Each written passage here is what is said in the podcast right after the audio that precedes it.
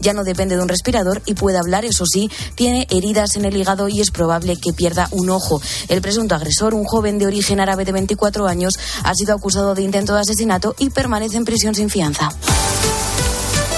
Y en los deportes, esta noche debuta en Liga el vigente campeón Bruno Casar. Y lo hará visitando a un recién ascendido el Almería a las 10 de la noche. El Real Madrid ha viajado con dos bajas, Rodrigo por una sobrecarga en el muslo derecho y Carvajal por descanso. Antes tendremos dos partidos, cinco y media Cádiz Real Sociedad, siete y media Valencia Girona desde las 4 en tiempo de juego. Para mañana quedarán tres partidos. Destacamos el Getafe Atlético de Madrid a las siete y media y a las nueve y media Betis Elche que cerrarán la jornada en el que no parece que vaya a estar Mar Bartra después de que Pellegrini haya confirmado esta mañana su salida del equipo rumbo a Turquía. En directo en Múnich tenemos el Campeonato de Europa de Ciclismo con final en un circuito de 13 kilómetros a cinco vueltas y ahí es donde nos quedamos en Múnich para apuntar otra medalla para España, plata para Alex García y Rodrigo Conde en la prueba de doble school de remo. Y acabamos con tenis a las 10 esta noche. Pablo Carreño buscará el primer título de su carrera en un Master 1000 en Montreal ante el polaco Hurkacz.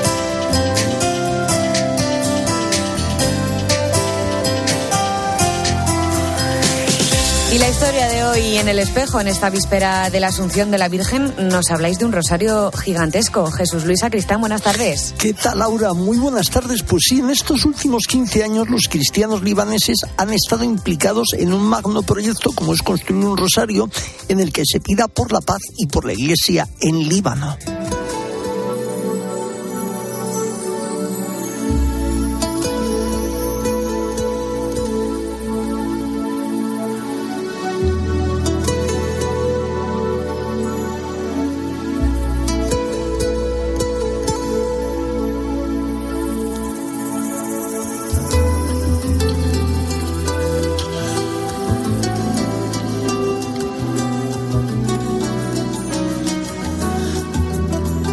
Origen de todo este proyecto se encuentra en una peregrinación que se llevó a cabo a Medjugorje en el año 2006.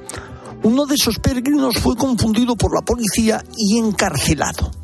Durante su cautiverio hizo el boceto de un gran rosario. En prisión comenzó a rezar y se le ocurrió la idea de construir un gran santuario a la Virgen María. Con un bolígrafo dibujó un boceto de este rosario gigante. En 2008 fue liberado y no cejó en conseguir todos los fondos necesarios para hacer esto. Cada cuenta tiene casi 5 metros de largo por 3 de ancho. En realidad son 59 capillas de hormigón en forma de túnel. Los peregrinos pasan por debajo de ellos mientras rezan las Ave Marías. Una pequeña comunidad cristiana libanesa maronita ya se ha asentado, pero queda mucho aún por hacer. Para que la estructura esté completa, las cuentas deben estar decoradas y una gran cruz debe erigirse sobre una capilla donde se ofrecerá la adoración perpetua. Por la noche el rosario quedará iluminado y visible desde el cielo. A pesar de las dificultades por las que pasa el Líbano a los cristianos, se les hace interesante contemplarlo. El origen en 2006 se encuentra con el objetivo de encomendar la paz en ese lugar al tiempo que estas cuevas se ven en la zona donde más musulmanes chiitas hay. Ellos dan gracias a Dios por la colaboración de la Virgen en pro de la paz.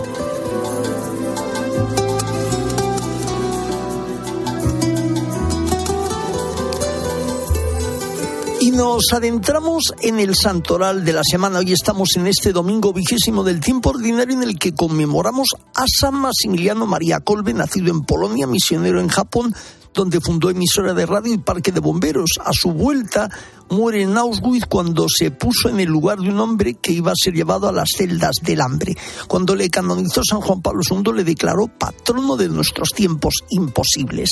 Y mañana día 15 es la Virgen en el misterio de su asunción a los cielos, el dogma que, que proclamó en 1950 Pío XII, la Virgen María, terminado el curso de su vida terrestre, fue asunta a los cielos. Muchos lugares con otros nombres también de la Virgen celebran fiesta en su honor. Y el día 16 celebramos a San Roque, que se dedicó a vivir eminentemente la caridad en el siglo XV, que fue acusado también y encarcelado, murió en la cárcel y que también sufrió algunas llagas y algunas epidemias, con lo cual es abogado contra la peste. El día 17 tenemos a Santa Beatriz de Silva, la fundadora de las Concepcionistas franciscanas, y el 20 también en esta semana tenemos a San Bernardo de Claraval, que es reformador del Cister. Este es a grandes rasgos el de esta semana. En mediodía, el espejo. Cope, estar informado. Seguimos preocupados por la situación de lo, de lo, que acontece en Ucrania. Carlos González también muestra su inquietud en su reportaje. Charlie, muy buenas tardes. Muy buenas tardes. Pues a las cinco y media, seis menos cuarto hora de Kiev, que ha llamado el cónsul, que están bombardeando no nos podemos quedar, que sí o sí hay que salir.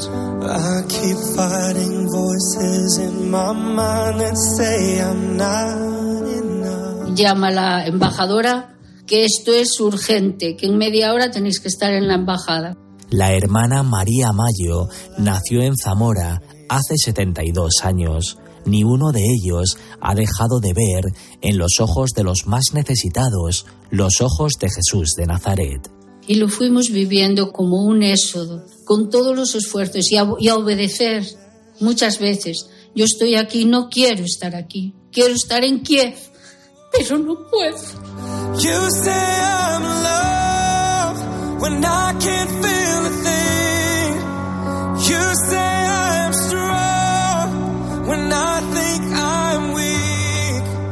Tras diez años donándose hasta el extremo en Ucrania, la religiosa se ha visto obligada a dejar el país que ha seducido por entero su vocación dominica, su corazón desprendido y su mirada compasiva. Y ahí veías eso, lo que somos todos, los hijos de Dios en camino, sin saber de guerras, buscando la paz. Impresionante cuando llegamos también a la plaza, aquella inmensa, y Lucas, el niño de seis años, dice, papá, pero habrá autobuses para todos. Y el dolor porque nosotros sí sabíamos que no habrá autobuses para todos. Hoy los ojos de María guardan el color de la nostalgia, porque su vida está en el dolor y en las heridas de esos niños que ahora, a la intemperie, lloran de tristeza. Y ahí era el rezar y era el decir, Jesús, estamos viviendo tu camino hacia la Pascua con nada, con lo puesto, aunque no hayamos salido del coche, aunque hayamos tenido, porque somos viejitas, nuestras dificultades con las rodillas y las piernas y los anquilosamientos y todo esto, pero ellos con sus hijos en brazos y nosotros pensando en nuestros niños de Kiev y en todo lo que hay ahí y diciendo, alma de Cristo, porque Dios venía con nosotros. A su lado, la hermana Antonia Estrada, quien fundó en Ucrania hace 25 años la Casa de los Niños, carga sobre sus hombros con 82 años de vida y con un alma habitada por el Dios de sus entrañas y me voy a la capilla y recojo todo lo de la capilla. Entonces allí me encontré que teníamos mucha Eucaristía consagrada. Y digo yo, Dios mío, ¿qué hago? No podemos consumir todo esto.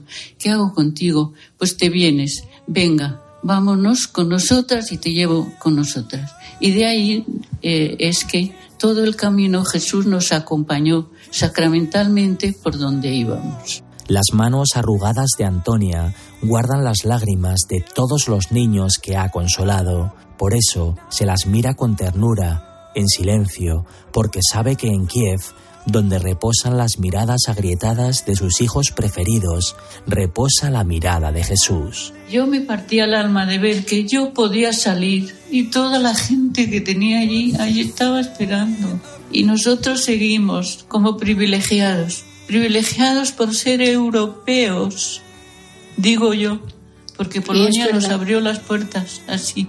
Son las voces de las hermanas María y Antonia misioneras dominicas en Ucrania que han tenido que abandonarlo absolutamente todo y huir del país. Lo mismo que Jesús hizo el camino con nosotros, Jesús seguirá haciendo el camino con todos. En el cual todos queremos la libertad y la paz de Ucrania.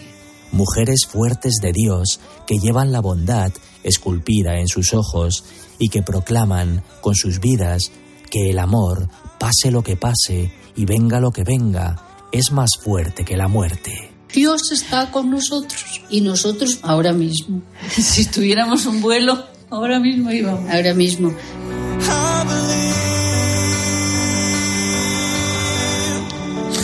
Impresionante la historia. Gracias, Charlie. 14 minutos sobre las 2 de la tarde, una hora menos en Canarias. Nos vamos hasta Roma. Ángeles Conde, muy buenas tardes. Hola, buenas tardes, Jesús Luis. Bueno, también preocupados, como decíamos ahora, nos decía Charlie, por Ucrania y también el Papa hoy ha hablado en esa preocupación sobre Somalia y la sequía que ya dura dos años y ha desplazado nada menos que a un millón de personas. Sí, el Papa Francisco mm, ha querido este sábado, este domingo, eh, bueno, pues llamar la atención, ha dicho sobre sobre esta cuestión de la sequía que ya dura dos años, una sequía no vista en 40 años y que bueno, pues está causando muchísimo sufrimiento que está pasando desapercibido en el Cuerno de África. Vamos a escuchar al Papa como lo ha dicho. Cari fratelli e sorelle, desidero attirare l'attenzione. Deseo llamar la atención sobre la grave crisis humanitaria que afecta a Somalia y algunas zonas de países limítrofes. La población de esta región, que ya vive en condiciones muy precarias, se encuentra ahora en peligro mortal a causa de la sequía. Ahora en periodo mortale a causa de la. Bueno, el Papa Francisco ha pedido a la, ha apelado a la solidaridad internacional para que, bueno, pues den una mano a esta situación, sobre todo porque la atención mundial está en otros lugares donde hay guerra, ha dicho el Papa, y también los recursos se destinan a la guerra cuando se deben destinar a otras cosas, ha dicho Francisco, mucho más importantes como acabar con el hambre, la salud y la educación. Por cierto, hablabais de Ucrania, el Papa hoy tampoco se ha olvidado de Ucrania, ha implorado a Dios para este país misericordia y piedad, ha vuelto a hablar del martirizado pueblo ucraniano. Y el Papa también en el ángel, lógicamente, se ha referido al Evangelio, donde ha explicado el significado de hoy que siempre sorprende e interroga. Sí, ha dicho el Papa, bueno, pues que el Evangelio de ese domingo a veces causa esta sorpresa, pero lo ha explicado muy bien, muy claramente. Ha dicho que, bueno, pues el Evangelio es como un fuego, porque es un mensaje que cuando irrumpe en la historia, pues quema viejos equilibrios de la vida cambia y purifica, quema egoísmos, ilumina al mismo tiempo la parte más oscura de la vida que tenemos todos. En fin, ha venido a decir el Papa Francisco que este Evangelio de este domingo lo que quiere decir es que la fe nos anima a reavivar esta llama, a que no se convierta en una realidad secundaria, que la fe no es una nana que nos adormece, sino que la fe es un fuego encendido que nos tiene que mantener despiertos y activos. Y nos ha instado a todos nosotros a preguntarnos si eso es lo que sucede con nuestra fe, si leemos el Evangelio, si somos apasionados del Evangelio, sobre todo a nuestras comunidades cristianas, nos ha pedido, bueno, pues para estas comunidades nuestras que arda este fuego del Espíritu para que en ellas cunda la pasión por la oración, la caridad y la alegría de la fe y que por el contrario no nos dejemos arrasar por el cansancio, por el siempre se hizo así o por la queja constante. Pues muchas gracias, Angelines. Por cierto, ¿cómo está el tiempo por allí? Pues está bien, está fresco, estamos muy a gusto en este puente de Ferragosto, que tradicionalmente suele ser muy cálido, pero bueno, mañana recordemos que el Papa Francisco también eh, preside el rezo del, Ángel, del Ángelus a las 12, desde la ventana del estudio del Palacio Apostólico. Por eso te, te, iba a decir que lleves bien también esta tarde con esa frescura y que mañana pues nos puedas contar también aquí para todos los oyentes cómo transcurre ese día especial de la Virgen, donde como bien dices también habrá Ángelus. Ángeles Conde Feliz Domingo Bon Pranzo y Arrivederci. E igualmente, Jesús Luis, un abrazo. En mediodía. El espejo. Álvaro Real. Cope. Estar informado. ¡Ay, qué alegría, qué alegría! Con pescadito, con gazpachito, la playita, la montañita, la gamba blanca. Ya era hora, porque no lo merecemos. Sí, sí, no lo merecemos. Los colegas, la familia y sobre todo, a disfrutar. Este verano, Manolo Lama vive las vacaciones contigo. Sigue el mejor deporte los sábados y domingos. ¿Dónde? En el tiempo de juego de la cadena Cope. Espero que no te lo pierdas. Tiempo de juego con Paco González, Manolo Lama y Pepe Domingo Castaño los números uno del deporte en la radio. Ni el desierto. No hay ocupación para el que no sabe disparar. Ni el asfalto. Está usted entre la espada y la pared. Podrán con él. Bla, bla, bla. Por un puñado de dólares. Apunta bien al corazón. De otro modo no conseguirás detenerme. Y ruta suicida. Ellos me van a matar. Y si está conmigo, le matarán también. Dos de Clint Eastwood. Premio. El domingo por la noche, en 13. En mediodía, El Espejo. Cope, estar informado.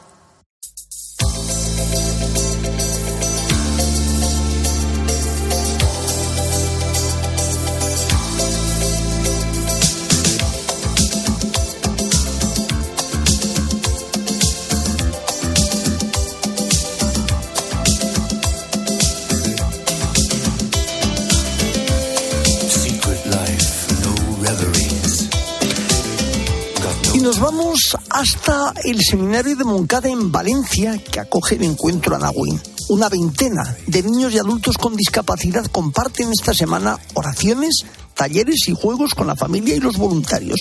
Para hablar del tema tenemos con nosotros al sacerdote Carlos Bou, que es responsable también, tiene mucha parte lógicamente en este tema. Carlos Bou, muy buenas tardes.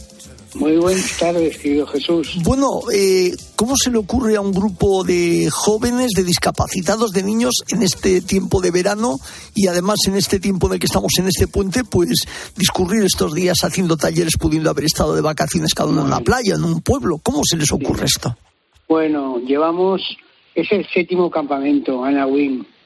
¿eh? Llevamos nueve años, nos encontramos en el seminario, tres seminaristas eh, que tenemos dos compañeros míos, Camilo y Jorge, que tienen dos hermanas con discapacidad y yo soy sacerdote mayor, soy viudo, tengo dos hijos y la mayor de mis hijos es María, tiene una discapacidad severa. Entonces yo creo que el Señor nos hizo que nos encontráramos, ¿no?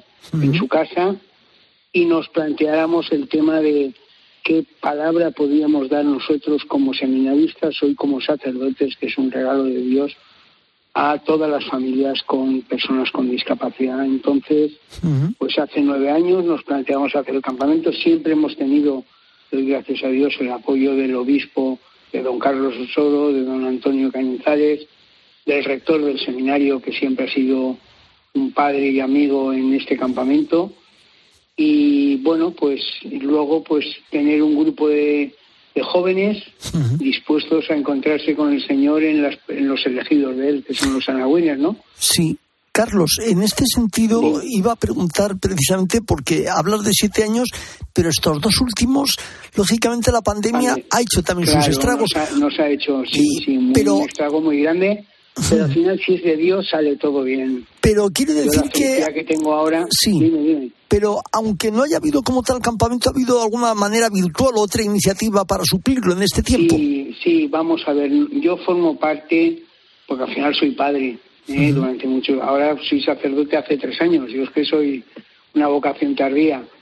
Eh, vamos a ver, hemos creado una comunidad de Facebook. Las comunidades de Facebook son comunidades de familias con hijos con discapacidad, familias cristianas que queremos vivir la fe con nuestros hijos. Nos juntamos, cada uno de su parroquia, pero una vez al mes nos juntamos, celebramos la Eucaristía y comemos juntos y compartimos como hemos pasado el mes. Claro, para mí es un regalo el poder ser padre y presbítero ¿no? de la comunidad.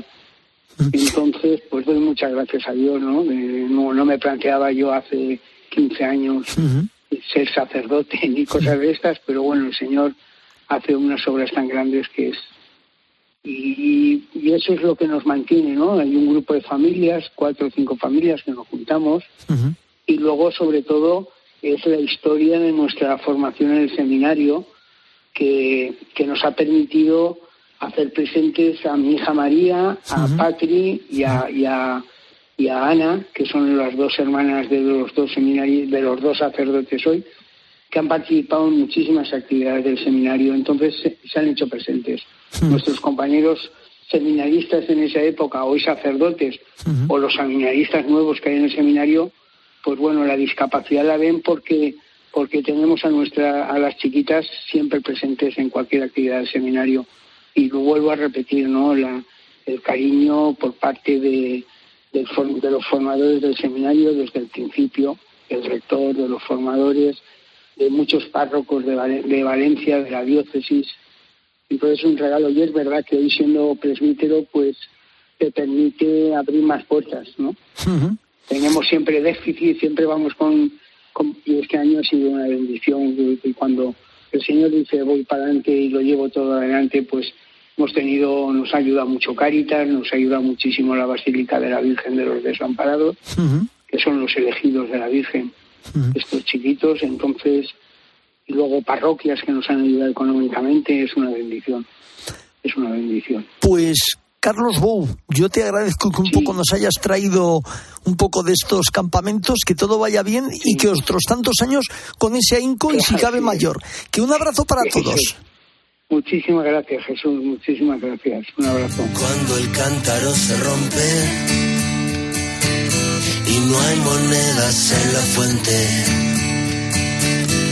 Cuando uno se despierta y ya no es indiferente. Y no existen los destinos, ni siquiera los divinos. Esteban Pítaro, buenas tardes, buenos días para ti. Buenas tardes. Oye, Esteban, muy bien, una cosa que te iba a decir, allí ahora no será momento, con el invierno estacional, no será momento para hacer campamentos al aire libre, sería mejor hacerlo en una habitación, en una sala, ¿no es así? Hombre, sí, sí, sí, sí, pero bueno, América Latina es muy grande y de norte a sur, por supuesto, siempre habrá lugares más cálidos en torno al Ecuador, ¿no? Uh, zona que por supuesto nos llama a, rezar y a prestar mucha atención, particularmente Centroamérica.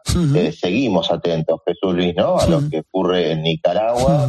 Eh, esta semana no se pudo concretar una procesión anunciada con la Virgen de Fátima por razones de seguridad interna, según adujo el gobierno está habiendo múltiples exhortaciones por el respeto a la libertad religiosa, la expresión religiosa, incluso desde organismos internacionales, por ejemplo, esta semana de la Organización de los Estados Americanos. Tenemos que seguir atentos, pero sí, Jesús, acerquémonos a una buena nueva que el domingo pasado no pudimos repasar por temas de tiempo, y me refiero a la noticia de la Congregación para la Causa de los Santos, que reconoció las virtudes heroicas de un sacerdote colombiano de Jesús Antonio Gómez Gómez, también conocido como Toñito, de la Arquidiócesis de Medellín, un sacerdote del siglo XX, con una biografía, Jesús Luis, que tiene múltiples trazos muy parecidos a los de cualquier sacerdote, a los tuyos, confesor de religiosas, con tiempo en el seminario, párroco, cumpliendo misiones arquidiocesanas, por ejemplo, relacionadas con los medios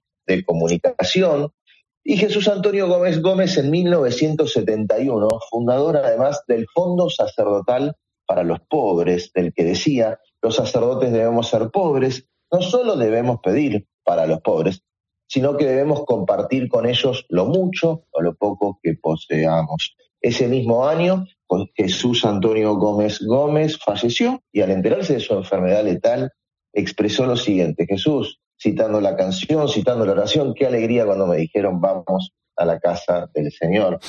El venerable Jesús Antonio Gómez Gómez, Tonito, es un muy lindo ejemplo, ¿no? Para que llega desde Colombia para inspirar vocaciones sacerdotales con los desafíos contemporáneos.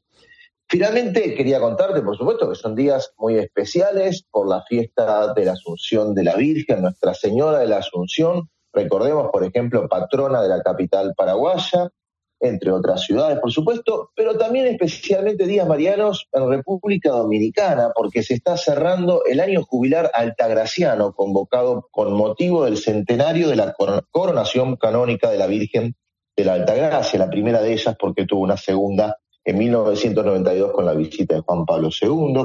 El Papa Francisco envió al arzobispo Edgar Peña Parra, sustituto para los asuntos de la Secretaría de Estado, como su representante hasta el 18 de agosto habrá actividades, quizás la más especial, el momento más especial, cuando en nombre del Papa, Monseñor Peña Parra entrega a la Virgen de la Altagracia, la patrona de la República Dominicana, una rosa dorada.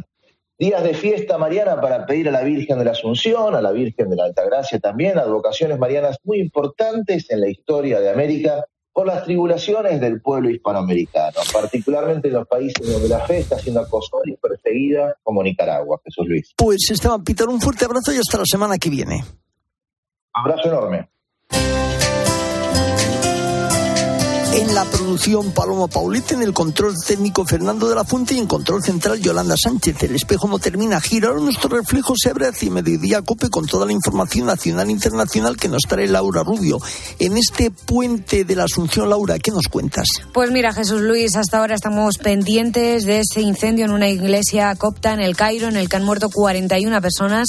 Enseguida contaremos más. También estamos muy pendientes de los incendios de nuestro país. Lo peor de todo ahora mismo está en la provincia provincia de Zaragoza. Así que enseguida te contamos todo esto y mucho más en Mediodía Cope.